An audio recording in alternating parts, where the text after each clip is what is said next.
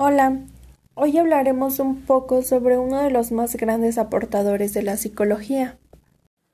Lev Vygotsky fue un psicólogo ruso de origen judío, uno de los más destacados teóricos de la psicología del desarrollo y fundador de la psicología sociocultural.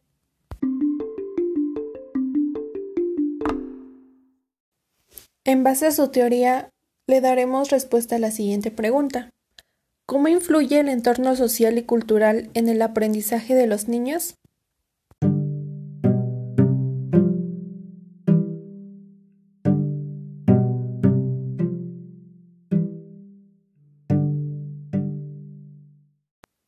La teoría sociocultural de Vygotsky pone el acento en la participación proactiva de los menores con el ambiente que los rodea, siendo el desarrollo cognitivo fruto de un proceso colaborativo.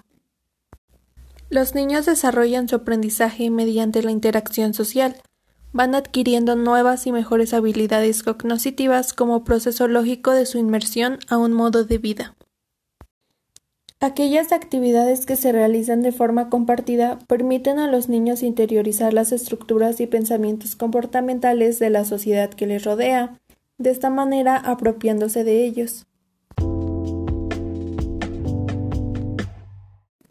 Cada función en el desarrollo cultural del niño aparece dos veces, primero en el nivel social, en medio de otras personas, y luego en el individual, dentro del niño.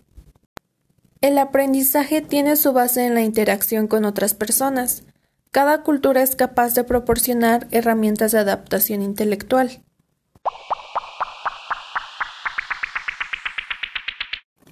Esto es todo de mi parte. Espero les haya gustado. Gracias.